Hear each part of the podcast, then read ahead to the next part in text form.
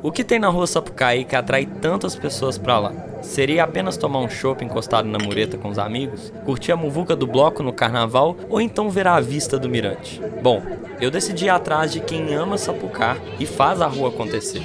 E descobri que existe bem mais que isso tudo ali que tá na Sapucaí, eu acho que vale a pena ser permeado, vale a pena ser tocado, sabe? Vale a pena ser vivido ali. Sim, eu moro no bairro Floresta por conta da rua Sapucaí. Ela é muito importante, é a minha rua preferida. Lá é, é um grande divã, né?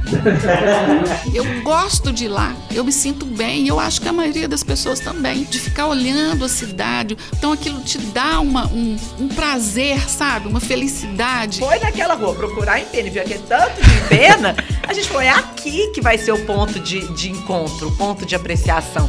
Um tour imersivo pela rua Sapucaí de BH. Sapucando Podcast.